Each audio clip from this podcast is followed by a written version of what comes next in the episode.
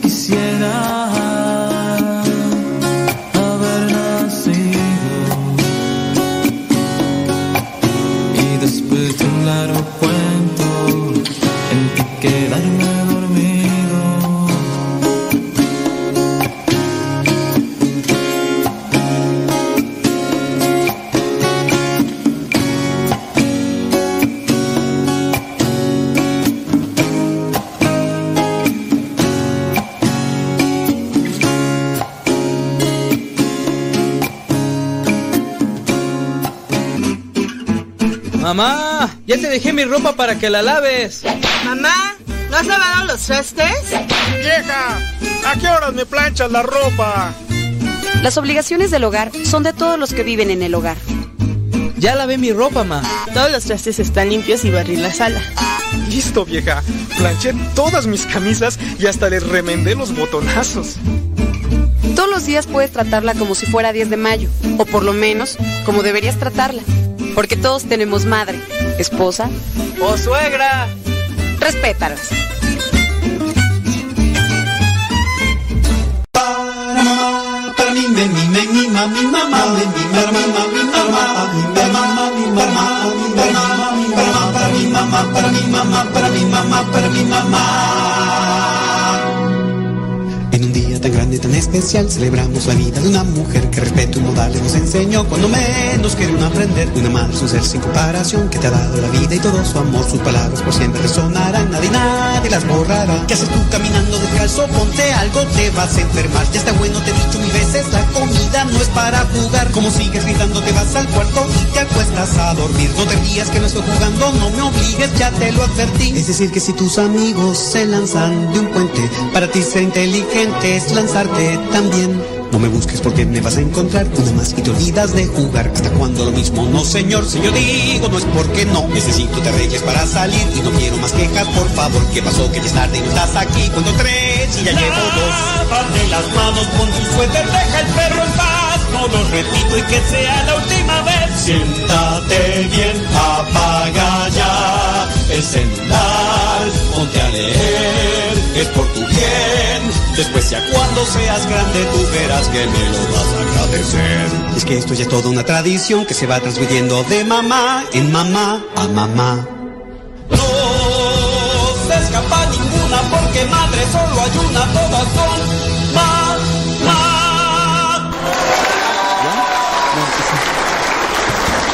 Sí. Arriba, ¿verdad?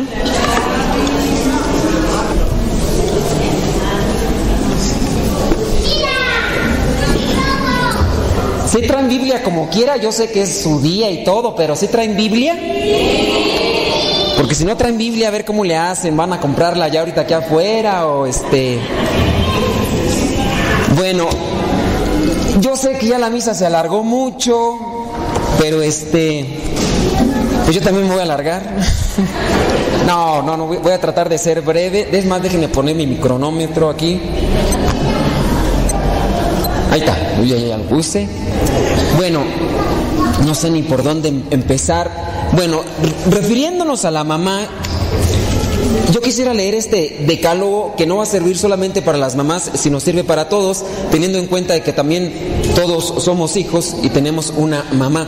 Encontré este decálogo que se dice muy bonito y lo quiero compartir con ustedes. Miren, pongan mucha atención. Dice, decálogo para el hombre y la mujer. En este caso es para el esposo y para la esposa.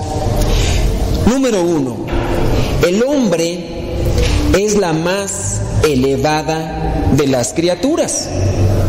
La mujer es la más sublime de los ideales.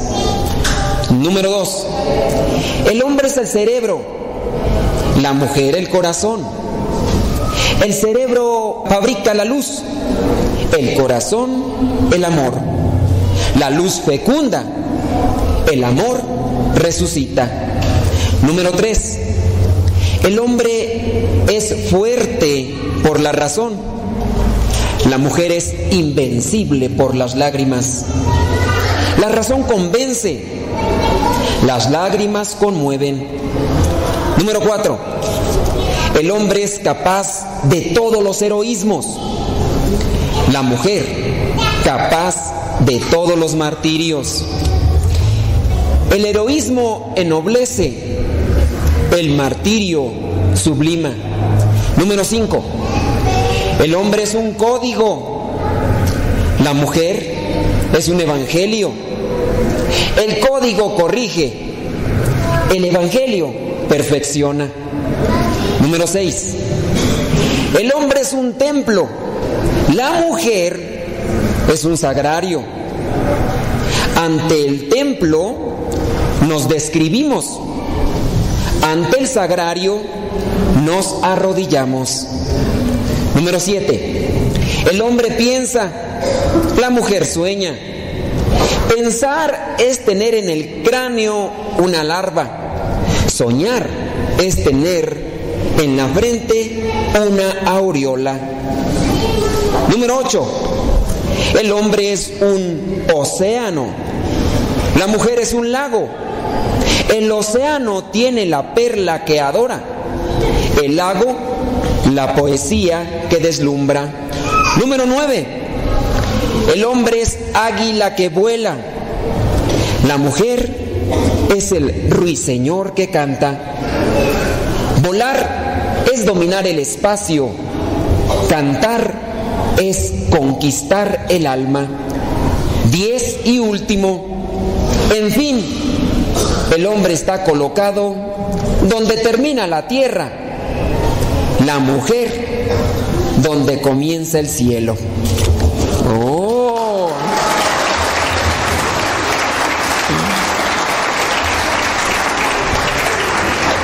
Y hablando de cielo, les cuento una anécdota. Doña Belén tiene 75 años de edad y vive sola casi no sale de su casa.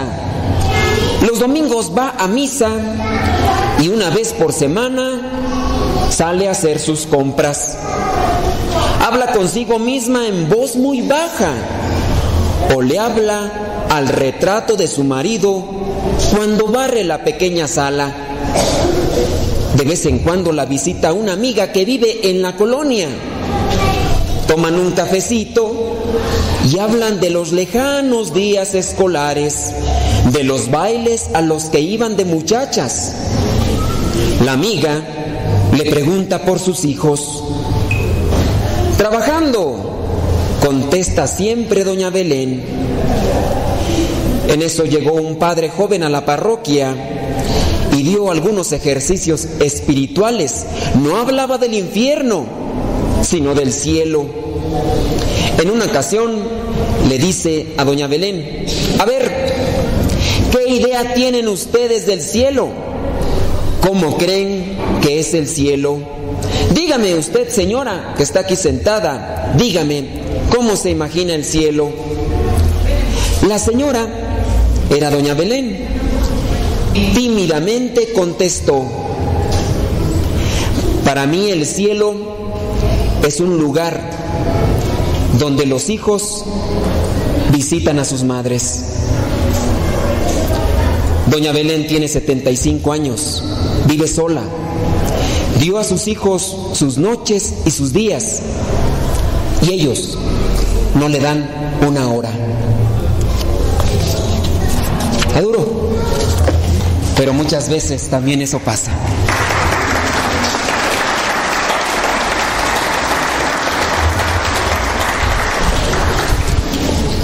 ¿Quién tiene la mejor mamá del mundo? Levante la mano. A la fregada. Los voy a corregir. Los voy a corregir. La mejor mamá del mundo es María. Esa es la mejor mamá del mundo. Ustedes pueden corregir y pueden decir, yo tengo la segunda mejor mamá del mundo. La segunda. La primera es María. Y les voy a decir por qué, hablando de lo que es la Sagrada Escritura. Pero hablando de la mejor, la mejor mamá del mundo, les voy a contar también este otro cuentito. Dice así. En un día caluroso de verano, un niño decidió ir a nadar en la laguna detrás de su casa. Salió corriendo por la puerta trasera, se tiró en el agua y nadaba feliz. No se daba cuenta de que un cocodrilo se acercaba. Su mamá desde la casa miraba por la ventana y vio con horror lo que sucedía. Enseguida corrió hacia su hijo gritándole lo más fuerte que podía. Oyéndole, el niño se alarmó y viró nadando hacia su mamá. Pero fue demasiado tarde. Desde el muelle la mamá agarró al niño por sus brazos, justo cuando el caimán le agarraba sus piernitas. La mujer jalaba determinada con toda la fuerza de su corazón. El cocodrilo era más fuerte, pero la mamá era mucho más apasionada y su amor no la abandonaba. Un señor que escuchó los gritos se apresuró hacia el lugar con una pistola y mató al cocodrilo. El niño sobrevivió y aunque sus piernas sufrieron bastante, aún pudo llegar a caminar. Cuando salió del trauma, un periodista le preguntó al niño si le quería enseñar las cicatrices de sus pies. El niño levantó la colcha y se las mostró.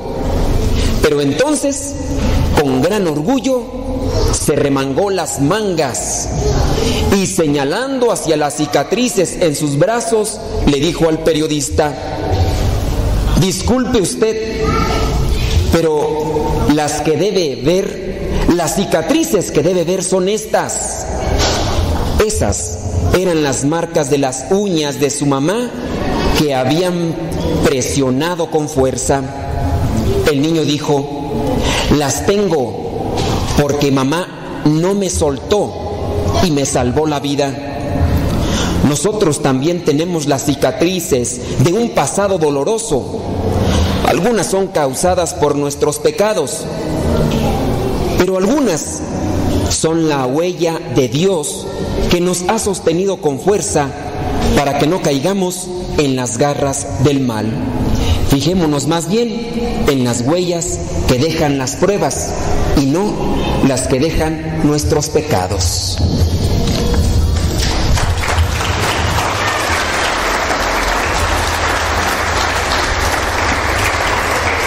Las mamás, como, como ahorita me acuerdo de otra anécdota que no está aquí, le escuché hace muchos, muchos años cuando yo estaba allá en Los Ángeles, California, comenzaba en este proceso de acercarme a Dios y platicaba un sacerdote en unos ejercicios espirituales.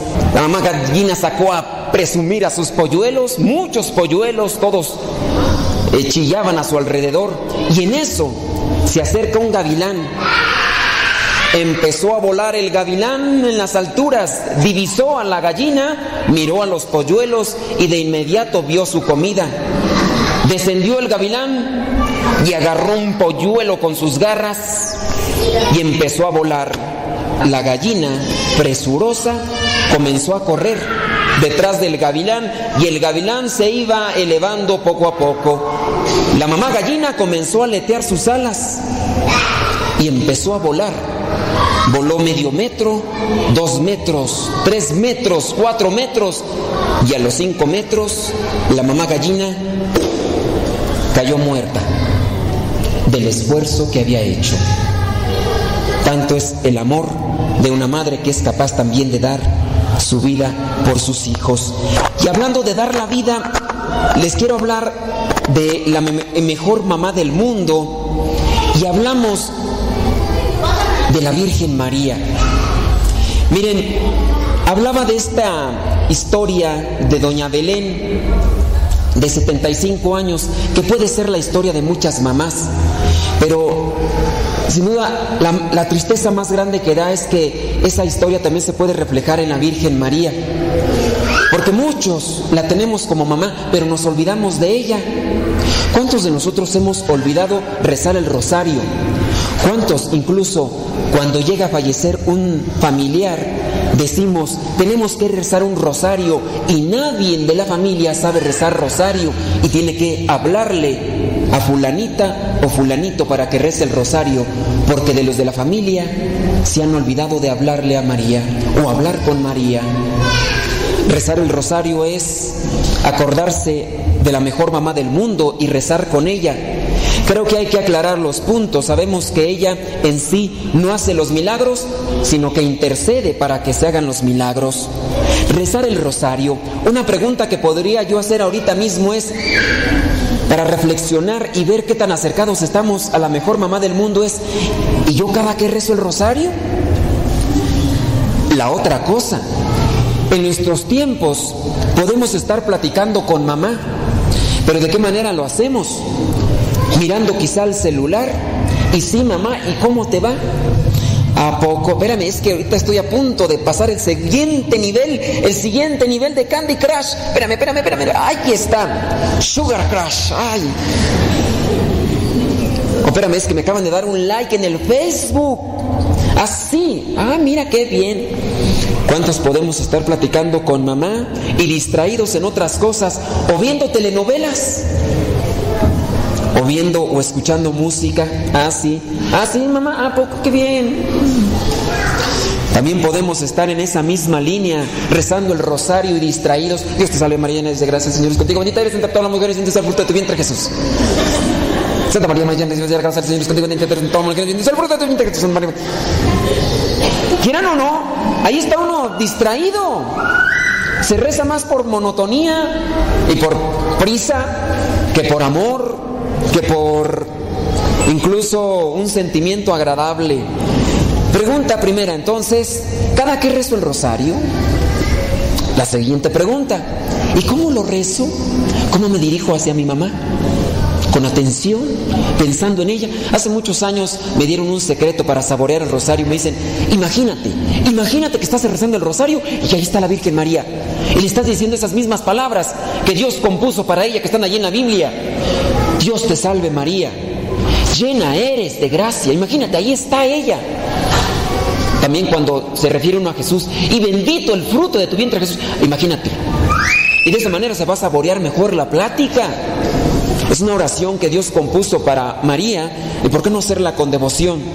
Pero en fin, cada que rezamos el rosario, y cuando lo rezamos, ¿de qué manera lo, lo hacemos? Bien sabemos que por el bautismo somos hijos de Dios y al mismo tiempo, porque con el bautismo somos hijos de Dios, nos hacemos hermanos adoptivos en Cristo. Y si somos hermanos adoptivos en Cristo, pues al mismo tiempo somos hijos de María, porque pues bueno, Jesucristo es hijo de la Virgen María. Hablaba de esta valentía de la Virgen María, esta valentía de la mamá gallina. A Dios mismo se le refiere como mamá gallina. Y hablaba yo de la valentía. Les mencionaba esta que fue una anécdota real de esta gallina que se eleva como unos 5 metros y cae muerta. Y entonces, para referirnos a la valentía de María, nos podemos referir a ese momento tan importante en el que el ángel llega y le da el aviso. La saluda, le da a conocer que va a ser la madre del Salvador. yo creo que hemos reflexionado varias veces la situación. Imagínense el momento en el que ella acepta, vas a quedar embarazada y, pues bueno, sin contacto con varón, vas a quedar embarazada. La situación, yo creo que ya muchas veces lo hemos reflexionado, pero vale bien la pena realizarlo nuevamente. Si José la hubiera rechazado María hubiera quedado, pues bueno, iba a quedar embarazada, pero si José la hubiera rechazado, la Virgen María se hubiera expuesto a que le asesinaran a pedradas. Y a pesar de ella exponerse, sí, acepto, ella muy bien sabía los peligros, pero su valentía la llevó adelante. Así como mamá gallina que se eleva, la valentía de mamá, mamá María. Ahora, María no es alguien más que Dios, no es igual que Dios. María es santa. Ella es la esclava del Señor. Vámonos allí al Evangelio de Lucas, capítulo 1, versículo 38. Yo sé que no traen su Biblia, ¿verdad? ¿O si la traen? Si la traen, sáquenla rápidamente. Lucas capítulo 1, versículo 38. Vamos a escuchar estas palabras que María eh, da a conocer y con las cuales se refiere. Dice versículo 38 de Lucas capítulo 1, dice, yo soy la esclava del Señor. Que Dios haga conmigo como me has dicho. María la esclava. María es la servidora. Y no solamente de nombre, porque aquí vendría también la reflexión para muchos de nosotros. ¿Cuántos de nosotros nos podemos decir servidores, pero más que decirnos que servimos a los demás, nos servimos de los demás. María nos da un claro ejemplo ahí mismo en el versículo 39, capítulo 1 de San Lucas. Vayamos allí, capítulo 1 de San Lucas, versículo 39, donde dice, por aquellos días María se fue deprisa a un pueblo de la región montañosa de Judea. ¿Fue de vacaciones? ¿Fue a turistear? ¿A qué fue? a visitar a su prima Isabel.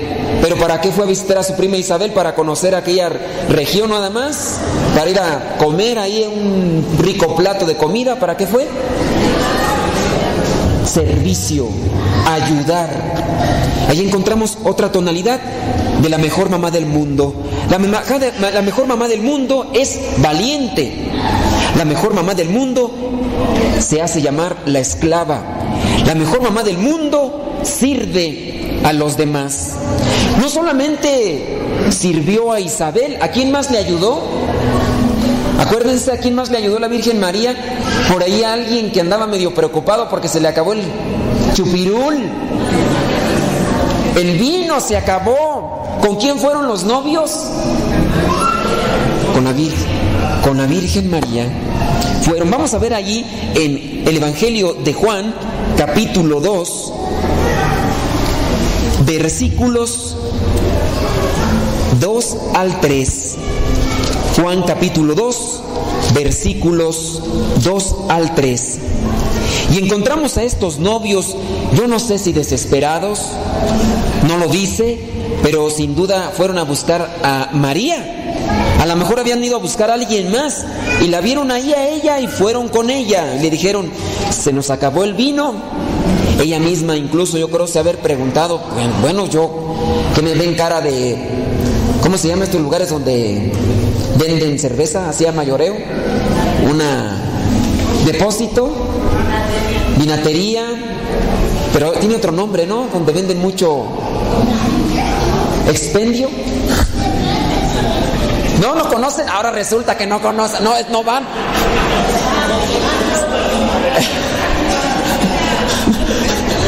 resulta que no van a comprar. Cervecería, bueno, vamos a ponerle ahí vinatería para que sea vino, ¿verdad? Porque si cervecería, pues ahí ya. No, sé, ¿verdad? Pues que imagínense mm, la Virgen María diciendo, pues que me ven cara de, cara, cara de vinatería o qué. Pero sin duda fueron con ella. ¿Qué dice el versículo 2 del capítulo 2? Dice, y Jesús y sus discípulos fueron también invitados a la boda. Se acabó el vino. Y la madre de Jesús le dijo, ya no tienen vino, ya no tienen vino. Después en el versículo 5 encontramos, ella dijo a los que estaban sirviendo, hagan todo lo que Él les diga. María sirve, ayuda a los novios y también da unas indicaciones a los servidores. No hagan lo que yo digo, hagan, antes ya me lo taparon, hagan lo que Él les diga. Al mismo tiempo sirve y nos indica a quién debemos servir, a Dios mismo. Ahora, también encontramos otra situación difícil. Cuando, se nos, cuando nosotros nos perdemos, debemos de creer que también la Virgen María nos busca. Nos busca de diferentes maneras. Hay muchas anécdotas muy bonitas de momentos en los que se ha escuchado la voz de una mujer cuando por ahí nos llegamos a perder en los vicios. Vamos a ver allí el Evangelio de Lucas, capítulo 2, versículo 48. Lucas capítulo 2, versículo 48. Y encontramos este momento también muy triste para José y María cuando se les pierde Jesús. Dice allí el versículo 48 del capítulo 2 cuando ya encontraron a Jesús en el templo, dice, cuando sus padres lo vieron, se sorprendieron y su madre le dijo, Hijo mío, ¿por qué nos has hecho esto? Tu padre y yo te hemos estado buscando llenos de angustia.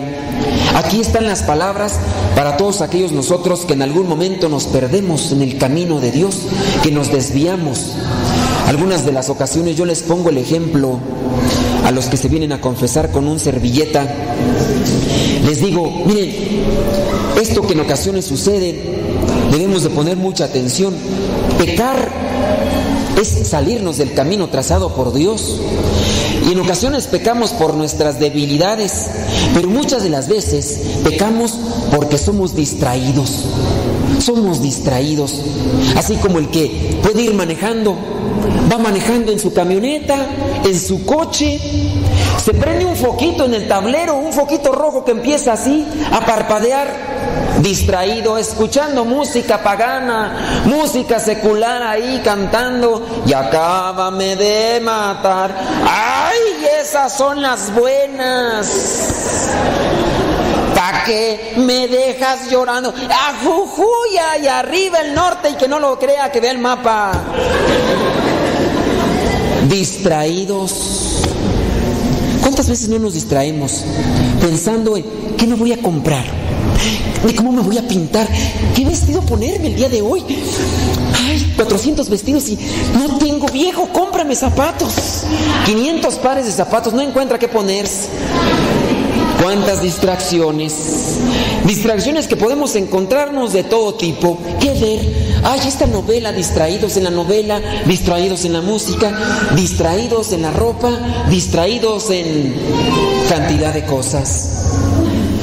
Y en ocasiones no ponemos atención al camino que debemos de seguir, a ese camino. ¿Cómo dice la canción del mago de Oz? ¿Y saben aquel cuento del mago de Oz? ¿No han visto el mago de Oz? ¿Qué falta de agricultura?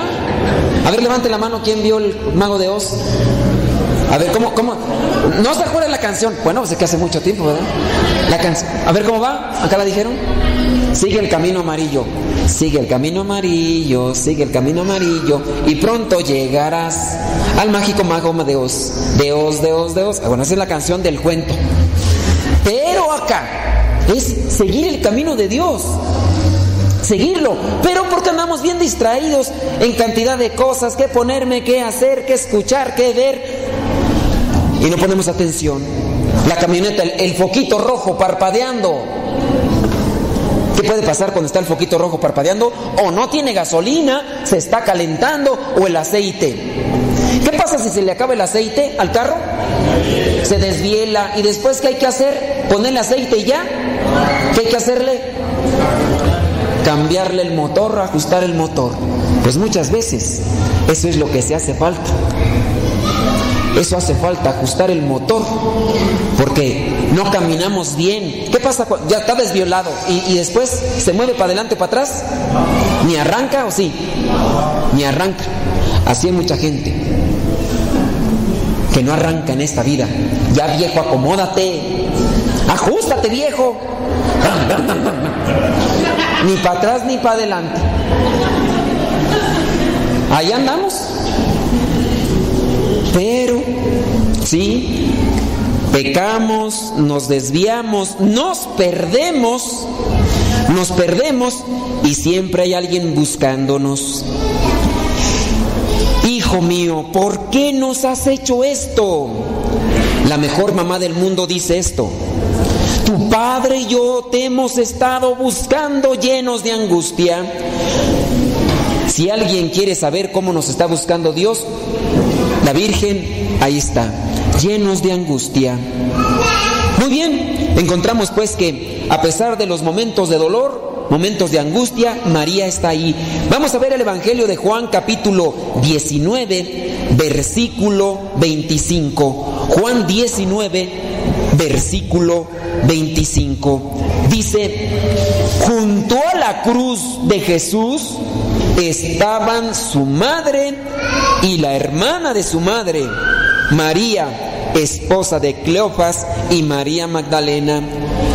El momento de la cruz, momento de dolor, de sufrimiento, pero ahí está María.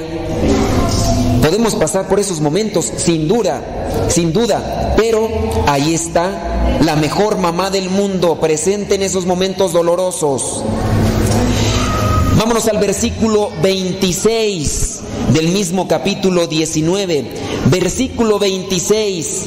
Cuando Jesús vio a su madre y, y junto a ella al discípulo a quien él quería mucho, dijo a su madre, mujer, ahí tienes a tu hijo. Luego le dijo al discípulo, ahí tienes a tu madre. Desde entonces, ese discípulo la recibió en su casa. Y aquí la pregunta que vuelvo a hacer es, ¿y nosotros de qué manera recibimos a María en nuestro corazón? ¿Qué tanto oramos? ¿Qué tanto platicamos con ella? ¿De qué manera rezamos? Encontramos otro momento muy especial. Vámonos al libro de los Hechos de los Apóstoles, capítulo 1, versículo 14. Hechos capítulo 1, versículo 14 dice, todos ellos se reunían siempre para orar con algunas mujeres, con María, la madre de Jesús, y con sus hermanos. Y nuevamente lanzo la pregunta, ¿cada qué oramos junto con María? Cuando nos, cuando nos dedicamos a rezar el rosario, estamos rezando junto con María. Los apóstoles lo hicieron. Yo no sé si nosotros nos creamos más que los apóstoles para decir yo, yo no, yo no rezo el rosario, esas cosas ya son para otro tipo de personas, yo ya estoy en otro nivel espiritual, a mí esas cosas no me interesan. Vamos pues entonces a describir ya estas partes para terminar con esta pequeña reflexiones. La mejor mamá del mundo es valiente. La mejor mamá del mundo es servicial. La mejor mamá del mundo se preocupa por nosotros. La mejor mamá del mundo ora con nosotros. Por eso yo creo que tenemos a la mejor mamá del mundo. Y la mejor mamá del mundo está en el cielo. Nada más no vayan a salir como aquel que dijo, dice, te lo juro por mi santa madre que anda en el cielo. Y si ya se murió, dice, no, es que es azafata. La mejor mamá del mundo es la Virgen María y si nosotros nos acercamos a ella, sin duda nos va a ayudar, va a interceder por nosotros. Para finalizar, les cuento una anécdota. Hace muchos años, corrí el año del 1998, año 1998, estábamos haciendo un visiteo por calles de Ecatepec, un pueblo muy bonito, tranquilo, pacífico, sincero, honesto y justo. ¿Por qué se ríen? ¿No la creen? Bueno, en Iztapalapa, pues, para que me la crean. Bueno, en Chimalhuacán, pues, hombre. Andábamos por alguna una calle de esas. Y andábamos eh, en la formación. Estábamos en la formación. Y andábamos por las calles. Y llegábamos. Ya salían las personas bien atentas. ¿Ya ven cómo son aquí en México? Estado de México y Distrito Federal. Hola, ¿qué tal? Buenos días. ¿En qué le puedo servir? Así salían. ¿O, ¿No salen ustedes así cuando tocan en su casa? ¿No? Pero la gente que nos encontrábamos era buena gente. Entonces, tocábamos la puerta y salían con una sonrisa. Buenos días, ¿en qué le podemos servir? Mire, soy misionero. Este, venimos aquí de la parroquia, de parte del padre fulano de tal, y venimos a reflexionar algunas citas bíblicas. No sé si tenga cinco minutos. Claro, para las cosas de Dios yo siempre tengo tiempo. Así dicen todos los del Estado de México, ¿sí o no? ¿O no? Entonces sí, decían, bueno, a ver, dígame qué. Y ahí sacaba uno un versículo y empezaba a platicar. Ese día andábamos muchos de formación, andábamos muchos de formación y andaba por ahí uno que es padre también de nuestra comunidad, se llama el padre Efraín, está allá en Estados Unidos, y él traía su Biblia así, hermanos. La Biblia, en la Biblia traía su rosario. ¿Quién de ustedes trae su rosario? A ver, sáquelo. Ahí están los que tanto que quieren a María, que no sé qué. Pura lengua, ¿qué? A ver, el rosario. ¿Nadie trae el rosario? Rosario, así se llama su hija. en el carro, en el carro, para que no choque, nomás de amuleto ahí. A ver, ¿quién trae su rosario? Uno, dos, tres, cuatro, cinco, seis. Los trae porque los va a bendecir, de seguro va, va a vender, va a vender, trae muchos. Ah, resulta que trae como diez. Ah, seguro va a vender ahorita afuera. A ver, acá de este lado, ¿cuántos traen su rosario? Híjole. El, el, el, del librito, no, para acá, miren, pues de, alguna manera, pues este lo puede traer. Cuenta con los dedos. ¡Qué avara! ¡Qué avaras! Cuando, a ver, allá quién lo trae, el anillo. Bueno, el anillo cuenta, pero pues es, es mejor este, ¿verdad? Porque si no van a decir, el otro es de compromiso, de casado, no, el otro. Yo, yo les recomiendo, miren, compren un rosario de cuentas como el que traigo aquí. No, como el que traigo aquí no lo van a encontrar porque como estos son difíciles, ¿verdad? Pero cómprense uno ahí de los que están ahí en la librería. No, está difícil encontrar este, este tipo de rosarios, no es por presumirles, ¿verdad? Pero me lo trajeron de quién sabe dónde.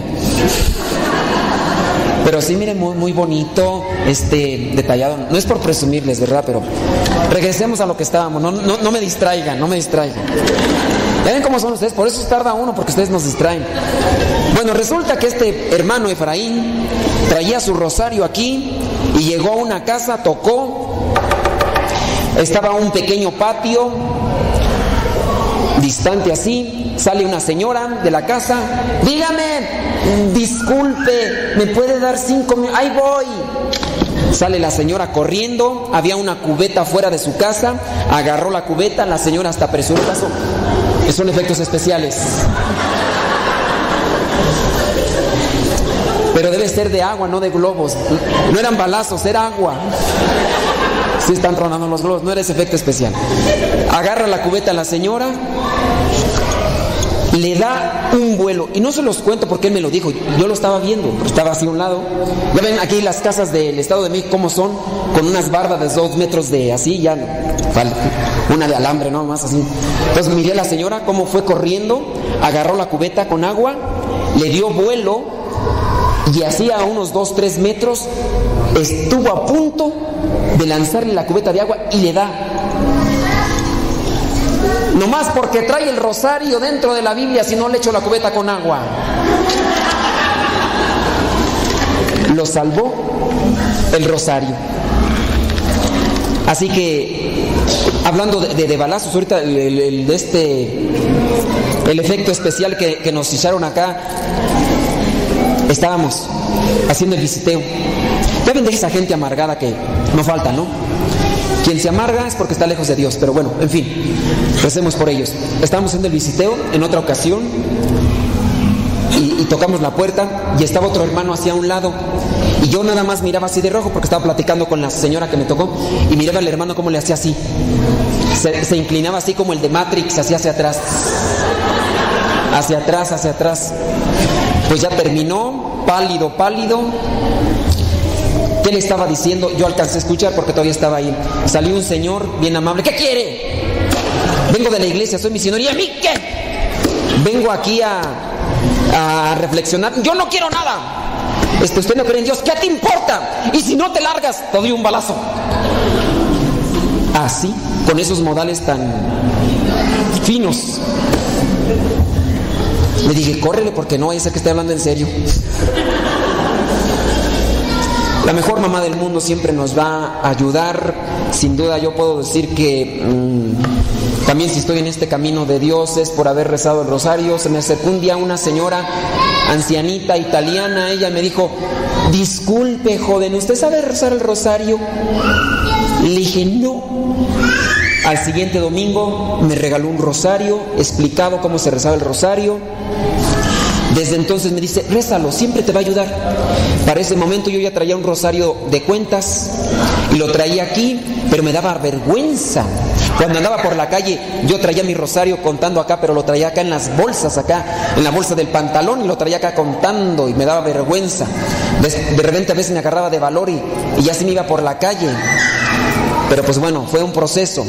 Me acuerdo que en una ocasión subí a un autobús, iba de mi casa a mi trabajo, 6 de la mañana, me senté así, a un lado había un muchacho, el muchacho iba con un librito más o menos de este tamaño, pequeño, que había en la palma de la mano, y el muchacho le hacía así pegado a la ventana del autobús y se escondía y miraba y yo me quedaba viendo así, dije, pues ¿qué traerá viendo este hombre? Y yo ven un tanto discreto, me hice también como el de Matrix hacia atrás. Así, muy despistadamente. Y aquel, pues mientras más me hacía para atrás, pues más se escondía y lo tapaba. Dije, ah, la fregada, no me llamarían el hombre elástico, hombre. Me saqué un ojo y lo puse por acá. ¿Y a poco me vas a ganar? Me dio gusto ver el título del libro que traía. ¿Saben cuál era el título? Bueno, ya algunos de ustedes saben porque me lo han escuchado la anécdota. El título del libro decía Santo Rosario. Y le daba vergüenza al muchacho igual que a mí. Se escondía así, se tapaba el muchacho para, le, para rezar su rosario en el librito. Me dio alegría y a punto de bajarme, ya miré que ya me tocaba bajarme y le di un codazo. Volteó espantado como diciendo, ¿qué traes? ¿Qué, qué, qué, qué, qué, qué, qué? Levanté mi otra mano, esta mano de la mano derecha, donde traía mi rosario, se lo llevé casi al frente de su rostro, le dije, Ajuju, ya no eres el de... No le dije nada. Solamente se lo mostré y le presenté esa risa de admiración y de gratitud por saber que no era el único que iba rezando con María. Éramos dos ya y quién sabe si había más. Únanse a rezarle a la mejor mamá del mundo. Cómprense su rosario, pero no para ponérselo en los carros. Tráiganlo en su bolsillo. Cuando tengan la oportunidad de ir manejando, vayan rezando el rosario. Yo lo hago todas las mañanas cuando salgo a, a la escuela. En vez de ir escuchando ahí Mariano Osorio, Otoño Esquinca con su nueva era, o la Z salvajemente grupera, o la que buena, apago la radio y me voy rezando Aves Marias. Obviamente no puedo llevar el rosario de cuentas porque pues no como manejo, tengo que ir metiendo velocidades, pero los que puedan ir en el transporte público, váyanse rezándole a la mejor mamá del mundo, rezando con la mejor mamá del mundo y sin duda les van a llover muchas gracias espirituales que vienen de lo alto. Así que miren tan bueno es que ya se le cayó la cruz. Pero pues bueno, ahí está. Así que la mejor mamá del mundo está en el cielo. Recen, Pídanle y van a ver que sus oraciones serán escuchadas, porque a pesar de que pequemos mucho, ella misma dice, los busco con mucha angustia. Que Dios los bendiga.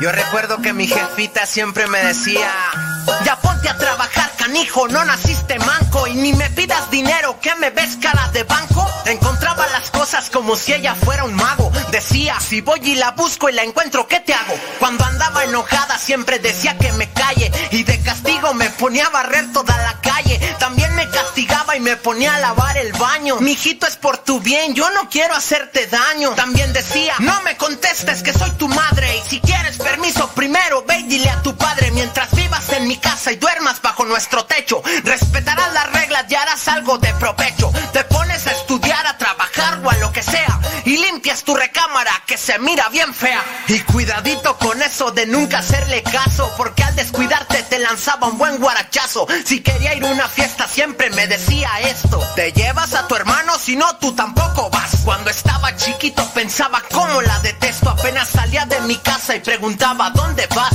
Se aventaba sus buenos caldos en el calorón y me mandaba con la vecina pa' cobrarle el labón. Decía que en sus tiempos y a mi edad ya trabajaba, limpiaba, trapeaba, cocinaba y planchaba. Todos sus regaños nunca los voy a olvidar. Hacer algo, estás todo el día en el celular. Cuando empezaba a llover siempre gritaba que la ropa. Ya quisieran otros pobres tener un plato de sopa. Eso siempre decía cuando no quería comer. Ahorita que lleguemos a la casa vas a ver. Empezaba a regañarme y siempre se equivocaba. Yo me soltaba riendo, yo tiraba. Pa' que no me regañara, decía lloro y me salgo. Te voy a pegar pa' que de veras llores por algo. Casi no entiende muy bien la tecnología, pero siempre me sacaba la garra ya con mi tía. Cuando llegaba tarde me decía que no era hotel. Ándele, ábrame el candado. Nel, parece que no entiendes, hace más caso el perro. Ya pórtate bien o te llevo al baño y ahí te encierro.